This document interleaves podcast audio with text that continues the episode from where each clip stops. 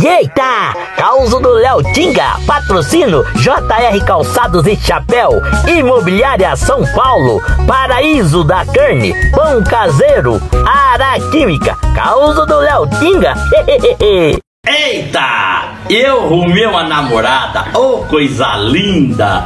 Gente do céu, só que ela mora no sítio. Desde pequena ela foi criada na roça, né?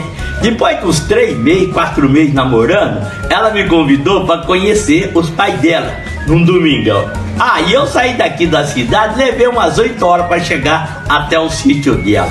Almocei, conheci os pais dela, você sabe, né? Caipira depois do almoço, o que, que ele faz? Vai dormir, descansar no domingão. E eu tô lá com a minha namorada, olhei pra ela, falei, vamos conhecer a roça de café? Ela olhou, foi então vamos, Leotinho. E a gente foi, né?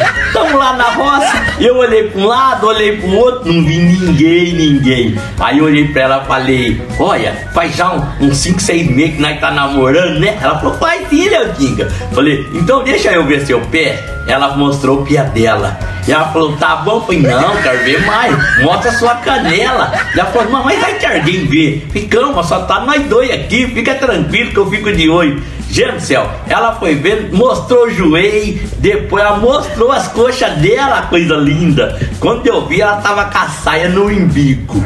Ela olhou pra mim e falou: O que que eu faço agora, Leotinho? Eu falei: O que você faz?